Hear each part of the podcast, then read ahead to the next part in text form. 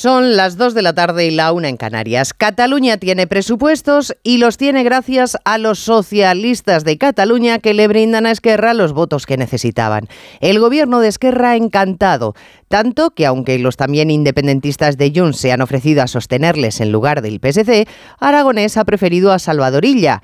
Que Cataluña tenga cuentas públicas es desde luego una grandísima noticia que va a permitir invertir en mejoras para todos los catalanes. Pero no podemos olvidar que tras el desbloqueo se esconde un acuerdo de colaboración entre ambos partidos para sostenerse mutuamente en Madrid y en Barcelona. Hoy el presidente de los populares, Núñez Feijóo, ha subrayado en Onda Cero que con este pacto de Esquerra con el PSC se ratifica que los socialistas catalanes han dejado de ser constitucionalistas.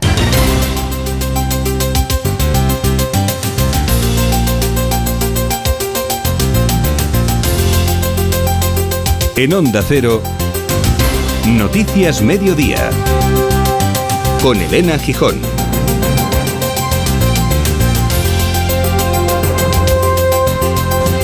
Buenas tardes. Entrevista de Núñez Feijó en Onda Cero. Ha repasado junto a Carlos Alsina todos los asuntos de actualidad en las últimas horas. La ley del solo sí es sí, los impuestos a la banca, el poco cuidado del gobierno a las clases medias, los ataques a las empresas.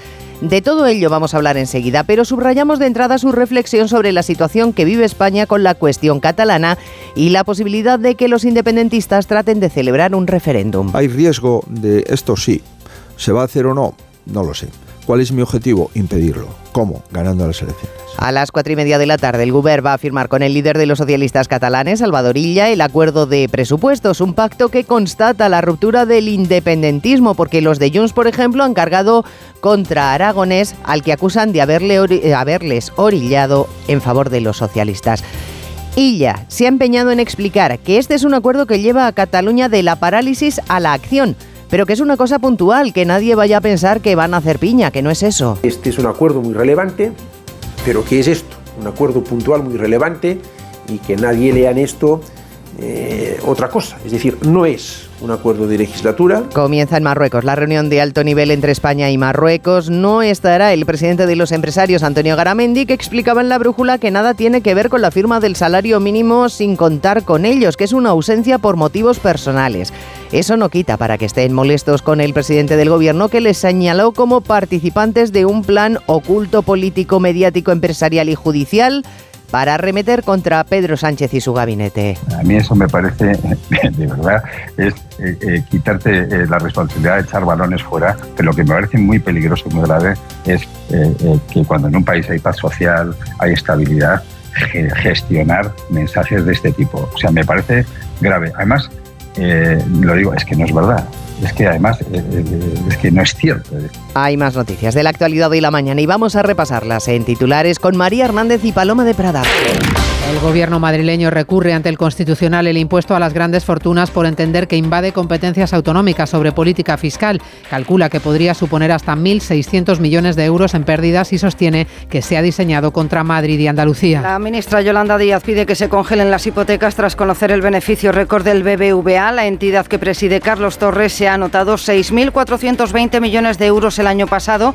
Es la mayor ganancia de su historia y responde en buena parte a su división en México. Primera jornada de huelga indefinida de los médicos en Navarra en demanda de mejores salarios y condiciones laborales. Miles de profesionales están llamados a una protesta con escaso seguimiento según el Departamento de Salud, que mañana se reunirá de nuevo con los convocantes para seguir negociando. Rusia condena a ocho años de cárcel a un conocido periodista ruso al que acusa de difundir noticias falsas sobre Ucrania. Alexander Nevzorov está declarado agente extranjero en Rusia y reside fuera del país. Acusó a los militares rusos de destruir deliberadamente la maternidad de Mariupol. El Partido Popular pide que se cree una comisión de investigación en el Senado sobre el caso Azud y que comparezca el presidente de la Comunidad Valenciana. Quiere que Chimo Puig explique antes de las elecciones de mayo hasta dónde está implicado en el caso de presunta corrupción que le salpica. La actriz francesa Juliette Binoche recibirá el Goya Internacional en la próxima edición de los premios de la Academia de Cine. Se reconoce su trayectoria y su apuesta por autores arriesgados. Referente en el cine europeo, ha sido reconocida en los Oscar o en prestigiosos festivales como Cannes, Berlín o Venecia. En cuanto al tiempo, estrenamos mes con ambiente soleado en general y heladas menos intensas. Aún así, el frío mantiene en alerta 16 provincias con mínimas de hasta 6 grados bajo cero. Cristina Rovirosa. Tenemos por delante al menos 10 días de tiempo anticiclónico. No se prevén episodios de lluvia ni de nieve y sin mucho sol, nieblas densas y heladas nocturnas, porque si bien la tarde será más llevadera en cuanto a temperaturas, 17 grados en el sur en el Mediterráneo, 12 en Madrid u 8 en Segovia, las noches seguirán siendo gélidas, especialmente en Córdoba, Aragón, Baleares, Castilla y León, Castilla-La Mancha, Madrid y Cataluña. Además tendremos variedad de vientos regionales, tramontana en Cataluña y Baleares, cierzo en el Ebro, levante en el estrecho, del nordeste en Galicia y del norte en Canarias. Allí además las rachas contribuirán a arrastrar calima sobre las islas.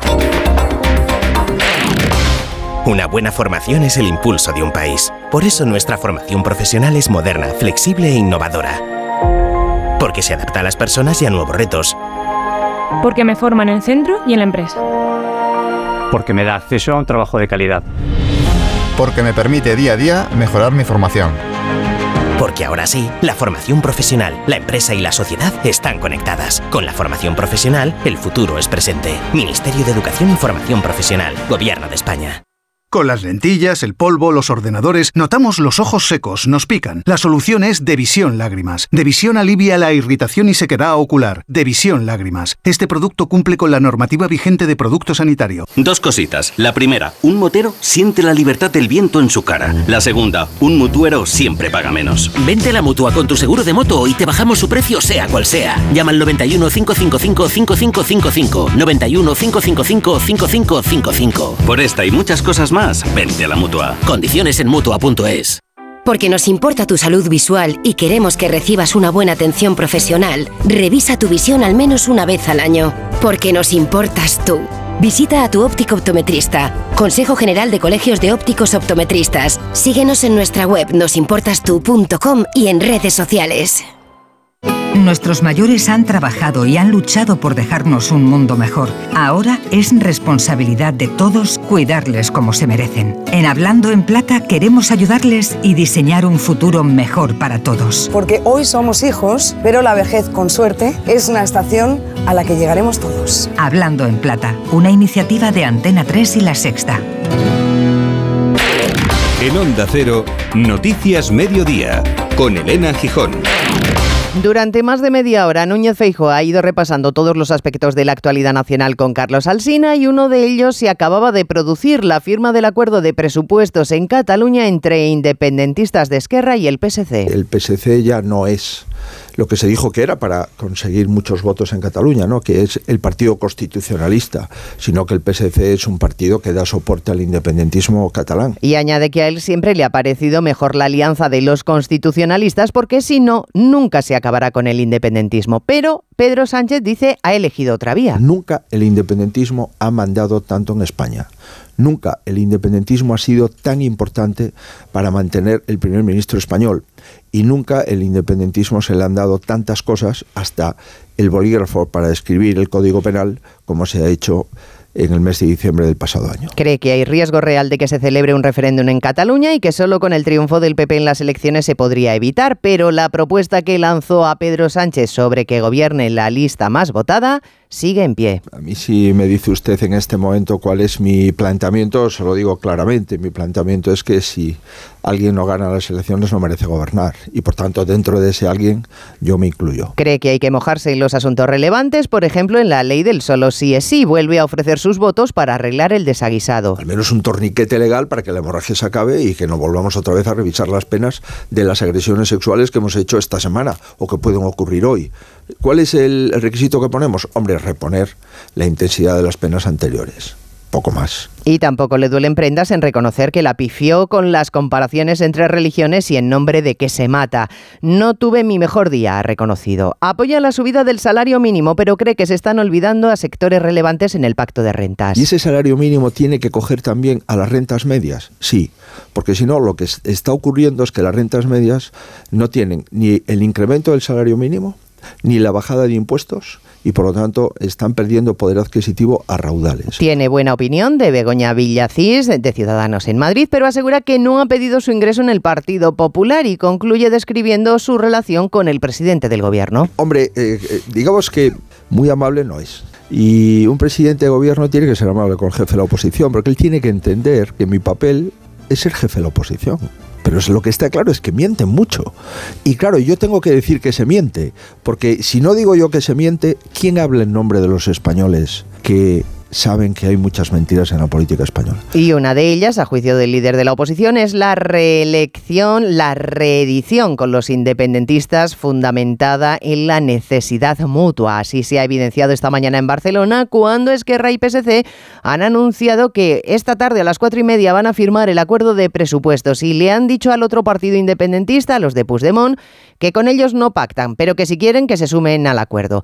Cinco años después del Prusés, la línea entre constitucionalistas e independentistas se difumina y le da oxígeno político a Pera Aragonés, 1-0 Barcelona, Marcos Díaz. Un oxígeno que el líder del PSC, Salvador Illa, encuentra relevante porque es inusual, dicen, que los dos principales partidos se pongan de acuerdo. Esta fotografía, este acuerdo, no es habitual ni en Cataluña, ni en, ni en España, ni probablemente en muchas otras zonas de, de Europa. ¿no? Mañana se aprobarán en un Consejo Extraordinario del Govern y empezarán su andadura parlamentaria. Y es aquí donde Esquerra tiende la mano a Junts. Laura Vilagrá, consejera de Presidencia. Esperamos en este momento sumar también a Junts per Catalunya al acuerdo. Sus antiguos socios, por su parte, arremeten contra los republicanos por romper, dicen, la mayoría independentista. Así que tenemos en Cataluña la reedición del tripartito que estuvo en el origen del crecimiento de los problemas independentistas. Volvemos al principio. Y mientras el PSOE regresa a los tiempos de Montilla en Cataluña, en el resto del país, adoptan el discurso los socialistas, el discurso más radical de Podemos en lo que a la relación con las empresas se refiere. El presidente del gobierno cargaba contra ellas y sus beneficios, hoy lo ha vuelto a hacer la formación morada y solo unas horas antes de que las grandes compañías y los bancos tuvieran que abonar hoy mismo el primer plazo de los nuevos impuestos. La presidenta de la AEB, de la Asociación Española de la Banca, ha anunciado Onda Cero Valladolid, Roberto Mallado, que su equipo jurídico prepara recurso. En eso están no solo porque consideran que el impuesto es injusto, también porque dicen está basado en mentiras. Así lo ha afirmado la presidenta de la Asociación de la Banca, Alejandra Kindelan, quien recuerda que también los bancos han pagado parte del rescate financiero, 26.000 millones, y que los beneficios son los que sirven para reforzarse ante la actual situación de incertidumbre. Creemos que no es el momento de un impuesto así. Resulta contraproducente debilita la competitividad de la banca española y se sustenta sobre dos grandes falacias. Con mensaje de tranquilidad también para sus 3 millones de clientes que tienen más de 65 años, no se van a eliminar las cartillas físicas. Bueno, una aclaración, el impuesto debería pagarse desde hoy, pero en realidad se va a empezar a abonar en dos días porque el gobierno ha cometido un error de cálculo en los plazos legales.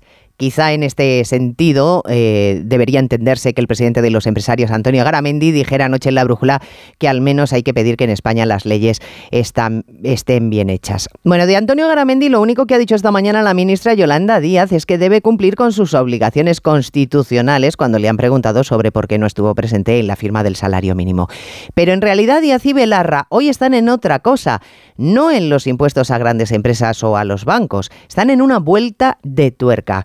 Tras conocerse que el Euribor ha cerrado enero por encima del 3% y también los resultados del BBVA, que logró beneficios que superaron los 6.000 millones de euros, es verdad que más del 64% de esos beneficios vienen de operaciones de la entidad en México, Yolanda Díaz ha propuesto Caridad García un tope para el precio de las hipotecas variables. Sí, en Valladolid, eh, Yolanda Díaz acaba de asegurar que es muy grave lo que está sucediendo en España. Ha recordado que con ese cierre del Euribor en el 3,3%, la cuota para una hipoteca media en revisión pues se va a encarecer al mes en unos 258 euros. A su juicio, esto es imposible de soportar para una familia media. Y como le parece a la vicepresidenta que las medidas que su propio gobierno ha adoptado hasta la fecha no son suficientes, dice que toca dar un paso más. Hemos conseguido en la negociación anterior la congelación de las rentas del alquiler pero vengo defendiendo que congelemos también las cuotas hipotecarias desde que se ha propiciado la subida muy grave del de, eh, Euribor. Preguntada por la ausencia de Antonio Garamendi en la negociación del salario mínimo, Díaz ha dicho que el presidente de la patronal está haciendo dejación de las funciones institucionales que le atribuye la Constitución. A día de hoy, la subida del Euribor va a encarecer la hipoteca media en 250 euros al mes. Pagamos más por los créditos, pero también más por la vivienda, porque En enero ha seguido subiendo y no ha sido precisamente Pedro Pablo González un aumento testimonial. Un importante aumento ya que en enero se ha llegado a tocar más de un 9% de subida en tasa interanual, lo que no se veía en los últimos 10 años. Uno de los motivos nos lo explica María Matos de Fotocasa. Donde la demanda de compra ha resurgido y la sociedad está viviendo una especie de momento de comprar ahora o nunca antes de que se endurezcan todavía más las hipotecas. Con todo, los tres principales portales inmobiliarios que hoy han coincidido en estos ascensos en los precios de la vivienda reiteran Onda Cero que esta tendencia al alza se va a frenar en primavera-verano. Pero eso sí, no habrá caída brusca de precios. De momento, esta tarde conoceremos si la Reserva Federal de Estados Unidos decide subir los tipos de interés. Todo apunta a que va a ser así y lo haría por octava vez consecutiva, aunque en menor cuantía que las anteriores. Mañana, turno para el Banco Central Europeo y con similares percepciones. Todo ok. Tienes una salud de hierro, Miguel. Gracias, doctor. Desconecto, que tengo una reunión de trabajo. En Orange reinventamos nuestras tarifas Love Empresa. Ahora incluyen cosas tan importantes para tu negocio como la salud. Por eso te ofrecemos Orange Salud con Mafre. Llama ya al 1414. Las cosas cambian y con Orange Empresas tu negocio también. Orange. ¿Quieres ahorrar a full? Hasta el 13 de febrero en Carrefour, Carrefour Market y Carrefour.es, segunda unidad al 70% de descuento en más de 2.500 productos. Como en las galletas Oreo de 440 gramos. Compras dos y te ahorras el 70% en la segunda unidad. Carrefour, aquí poder elegir es poder ahorrar. Con un clip cambia tus gafas. Para el sol, para leer, para la pantalla. Esto es Magic. Solo este mes. Llévate dos monturas Magic y sus clips. Y si te cambia la graduación, no te preocupes. Te cambiamos los cristales gratis. Todo por 9,90 euros al mes. Esto es Magic Magic. Solo en Alena Flelu. Ver condiciones en óptica. Las noticias recientes nos dan pocas alegrías. Aún así, debemos disfrutar de la vida. ¿Ansiomet te puede ayudar? Ansiomet con Crocus Atibus mantiene tu ánimo positivo. Ansiomet de Pharma OTC. Síguenos en Twitter, arroba Mediodía OC.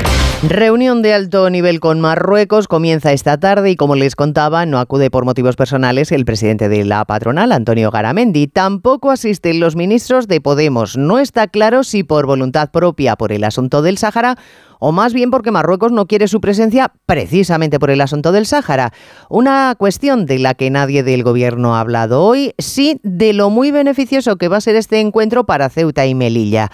Ocho años llevaba sin celebrarse la reunión y a esta hora no está claro que el rey Mohamed VI vaya a recibir a Pedro Sánchez, enviada especial a Asunción Salvador. Motivos personales aludió anoche en la brújula Antonio Garamendi tras cancelar su participación casi al tiempo que se anunció la subida del salario mínimo. Su intervención estaba prevista en la apertura del foro en el que también hablarán los ministros marroquíes de Economía e Industria y la ministra Reyes Maroto, que a su llegada ha quitado hierro a la ausencia del presidente de la patronal. He intentado y como digo, yo desde Fitur ya conocía eh, esa coincidencia y ayer efectivamente nos confirmaron eh, que por un tema médico pues hoy Garamendi no podía estar. Ha insistido en el peso de las relaciones con Marruecos, tercer socio comercial de España, por lo que será Sánchez quien clausure esta tarde esta cita empresarial junto al primer ministro marroquí y en su agenda no consta que lo vaya a recibir el rey Mohamed VI. Ausente Garamendi, aunque los empresarios estarán representados y ausente todos los ministros de Podemos,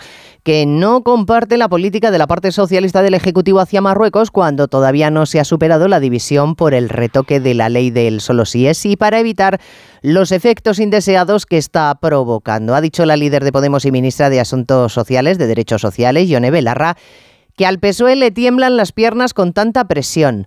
No acaban de verse las soluciones que están proponiendo desde el PSOE, pero el ministro Bolaños asegura que hay acuerdo aunque las negociaciones Ignacio Jarillo Congreso siguen en marcha. Sí, aquí en el Congreso sabemos que el PSOE tiene mucha más prisa que Unidas Podemos para ello, por presentar, si puede ser esta misma semana, su proposición de ley. Los morados siguen acusando a los socialistas de cobardía por querer reformar una ley bien hecha, pero, decía su líder Yone Belarra, que aplican mal los jueces machistas ante la pasividad del PSOE. Yo creo que, que en este gobierno hay dos fuerzas políticas, una a la que le suelen temblar las piernas y otra a la que no. Y se ven obligados, digamos, a plantear algún tipo de reforma. Y la versión del gobierno es absolutamente distinta, dice Felipe Luis Bolaños que todo va bien, que Unidas Podemos y PSOE han llegado a dos acuerdos y que por tanto habrá reforma pactada entre ambos partidos. Estamos de acuerdo en dos cosas, que es en primer lugar mantener el consentimiento en el centro de la ley penal y en segundo lugar que no se pueden repetir rebajas de penas a agresores sexuales. Dos socios de gobierno, dos versiones diferentes de cómo va el conflicto y una ley cuyo nuevo texto, esta vez sí, dice el PSOE, será serio y riguroso. Bueno, ya veremos efectivamente cómo será ese nuevo texto. Un texto que está complicando muchísimo la vida de las relaciones eh, de gobierno entre el Partido Socialista y Podemos. A veces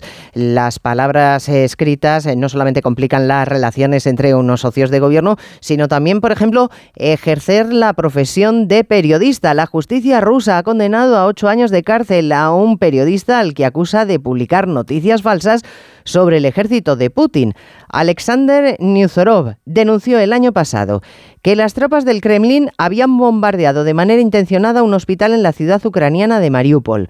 Condenado en rebeldía porque tuvo que huir de Rusia, ahora vive en Israel, pero no se ha librado de esa pena que le han impuesto los tribunales. Moscú, Xavi Colás. El tribunal cree que a Nevzorov le mueve el odio político. El periodista de 64 años acusó a las Fuerzas Armadas rusas en redes sociales de atacar un hospital de Mariupol. Tiene un canal de YouTube con cerca de 2 millones de suscriptores. Su delito es decir algo que Moscú considera falso, ocho años de cárcel. Los fiscales habían pedido una sentencia de nueve años. Desde el exilio, Nevzorov les respondió diciendo que no cree que Rusia exista dentro de nueve años.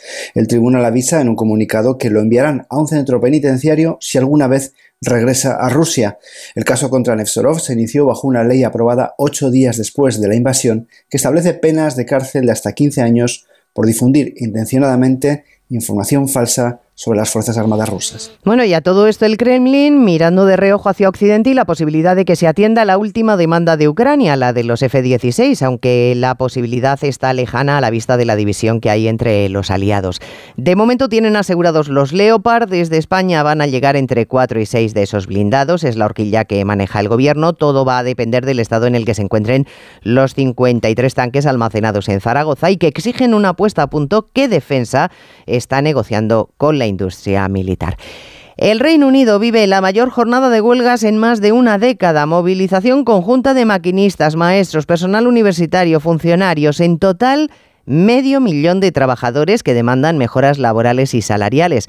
A pesar de la presión, el primer ministro Sunak se resiste a actualizar sueldos acorde a la inflación que allí supera Londres Celia Maza el 10%. Oficialmente no es una huelga general, pero desde luego que se le parece mucho. Alrededor de 500.000 funcionarios están en la calle pidiendo mejoras salariales ante el incremento del coste de vida. La subida del 5% dicen que está muy lejos de la inflación actual disparada, que roza una de las más altas de los últimos 40 años. Entre los manifestantes están los profesores, por lo que 5 millones de alumnos se han quedado hoy sin clases. Todo incrementa y mucho la presión al gobierno, aunque el Premier Rishi Sunak la verdad es que tiene poco margen de maniobra. El Reino Unido será el único país del G7 que verá contraer su economía este año.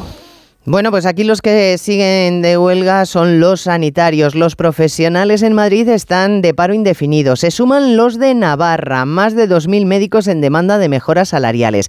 En Cataluña, entre tanto, se intenta recuperar la normalidad después de que anoche se alcanzara un acuerdo para desconvocar la huelga.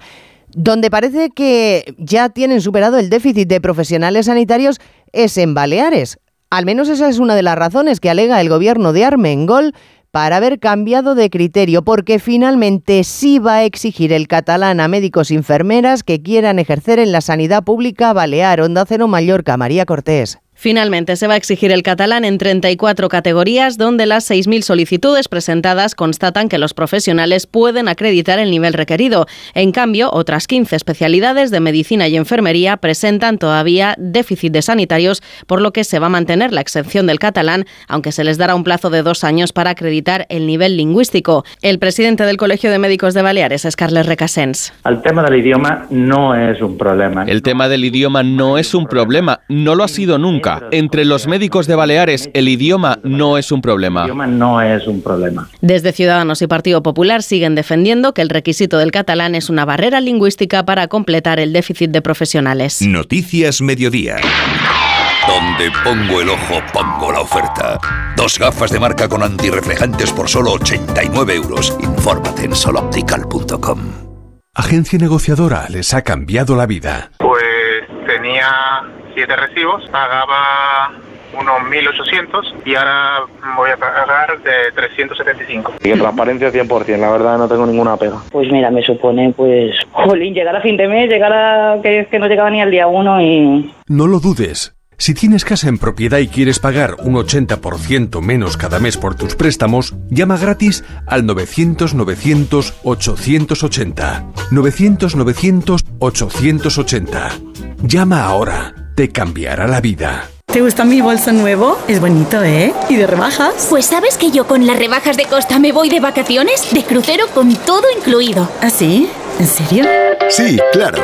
Con Costa reserva tu crucero desde 699 euros, solo hasta el 5 de marzo. Infórmate en tu agencia de viajes o en costacruceros.es. Costa, believe your eyes. Betis y Barcelona se ponen hoy al día en la Liga con la disputa de ese partido aplazado. Oscar Conde, buenas tardes. Buenas tardes, Serena. Radio Estadio en Onda Cero desde las ocho y media para seguir ese duelo del Benito Millamarín de la jornada 17, pospuesto por la presencia de ambos equipos en la pasada Supercopa de España, donde los verdiblancos cayeron ante los blaugranas en semis. Buscarán hoy revancha los de Pellegrini. Cita la que el Barça llega con la buena noticia del regreso a la Liga del sancionado Lewandowski y con la baja por lesión del francés Dembélé. Mañana jueves se disputa el otro partido aplazado por la Supercopa, en el que se van a ver las caras en el Bernabéu, Real Madrid y Valencia. La vuelta de Carvajal y Chouameni dará algo de aire a un conjunto blanco mermado por las bajas, sobre todo en defensa. Siguen Cao, Álava, Mendy y Lucas Vázquez. Por delante un calendario muy cargado que afronta Ancelotti con ganas de pelear por todos los títulos. Tirar competiciones, no, porque estamos muy cerca. Este club no tira competiciones. Claro que se puede hacer siempre, siempre, mejor. Estamos llegando a un nivel muy bueno, entonces se puede pelear en todas las competiciones y vamos a pelear en todas, sin, sin duda. Hemos salido del mes de enero bastante bien y creo que ahora va a llegar lo bueno para nosotros. Enfrente tendrá el Real Madrid a un Valencia en plena crisis deportiva institucional, acumulando malos resultados, con la afición de uñas contra los propietarios y con ese cambio en el banquillo tras la salida de Gattuso. Una situación delicada en la que vuelve a tomar las riendas del equipo un siempre valiente Boro. Es una situación que asumo con la responsabilidad de siempre, que bueno, pues que el club eh, me dice que confía en mí para poder revertir la situación y yo como siempre doy un paso al frente con responsabilidad, con la seguridad de que tenemos tiempo para trabajar, para obtener esos resultados que nos hace falta para subir posiciones en la, en la clasificación y no estar mirando para atrás. Se cerró ayer el mercado de fichajes de invierno sin grandes movimientos de última hora en la liga. Lo más destacado, la salida de Bellerín del Barcelona rumbo al Sporting de Lisboa. No se reforzaron los azulgranas. La llegada del defensa irlandés Doherty al Atlético de Madrid tras la marcha de Felipe al Nottingham o la incorporación del atacante canario Ayoce al Betis cedido por el Leicester. No ha realizado ningún fichaje en este mercado. Un Real Madrid que sí que ha cerrado con el Rayo. La operación de Fran García regresará el lateral al equipo blanco a partir de junio. Donde una vez más se ha batido todos los registros ha sido en la Premier. La liga inglesa ha realizado un gasto por encima de los 700 millones de euros en este mercado de invierno, más de 300 se ha gastado un Chelsea que tiró ayer la casa por la ventana, pagó 121 millones al Benfica por el argentino Enzo Fernández. Unas cifras totalmente fuera de mercado que hacen que el director general de la liga, Javier Gómez, acuse a estos clubes de dopaje financiero. Están dopando al club, inyectando dinero que no genera el club para gastarlo. Y eso pone en riesgo la viabilidad de un club cuando este accionista eh, se marche. Eso es hacer trampas. Y esa es nuestra lucha exigiendo a UEFA que sancione a aquellos clubes que incumplan con esta normativa. Ese brutal gasto de la Premier ha dejado otros movimientos importantes en Inglaterra como la llegada de Jorginho al Arsenal, la de Pedro Porro al Tottenham o la de Keylor Navas al Nottingham. Y en baloncesto tenemos hoy partido de equipo español en la Euroliga. Recibe el Real Madrid al Panathinaikos. Ayer el Barcelona superó al Maccabi. El Valencia logró un importante triunfo frente al Bayern y el Vasconia cayó en la cancha del Milán un millón de euros. Líder en la noche del miércoles. Impresiona, ¿eh? Es que no estoy acostumbrada a manejar tanto dinerito yo. ¿eh? Os lo habéis jugado todo a una respuesta. Atrapa un millón. Hoy a las 11 menos cuarto de la noche. Último programa en Antena 3. La tele abierta. Ya disponible en A3 Player Premium. A ver esa foto, decir patata. ¡Hijolusa! Es que decir patata es decir hijolusa. Valde Picones, la huerta de Doña Rogelia, la granja de José Luis, patatas premium o patatas baby pat para microondas. Todas ellas de gran calidad. Patatas hijolusa. El reto de comer bien cada día. Con las lentillas, el polvo, los ordenadores, notamos los ojos secos, nos pican. La solución es Devisión Lágrimas. Devisión alivia la irritación y sequedad ocular. Devisión Lágrimas. Este producto cumple con la normativa vigente de producto sanitario. Con las placas solares de Solideo puedes hacer que la energía del sol llegue a todos tus electrodomésticos e ilumine tu factura de la luz. Ahorra y hazte autoconsumidor. Solideo.es Y antes de terminar, uno de los nombres propios del día, el de Juliette Binoche. La actriz francesa va a recibir este año el Goya Internacional en la gala de los premios que se va a celebrar el próximo día 11 en Sevilla. La Academia Española de Cine reconoce su extraordinaria trayectoria y su apuesta por autores arriesgados. El Goya Internacional es un premio reciente, se creó el año pasado y fue para la australiana Kate Blanchett. En la realización técnica ha estado Dani Solís y en la producción Cristina Rovirosa. Tenemos otra cita a las 3 de la tarde con lo más destacado del día. Ya será en tiempo de Julia en la Onda. Ahora les dejamos con la programación local y regional. Gracias, señores, por estar ahí. Muy buenas tardes. En Onda Cero, Noticias Mediodía, con Elena Gijón.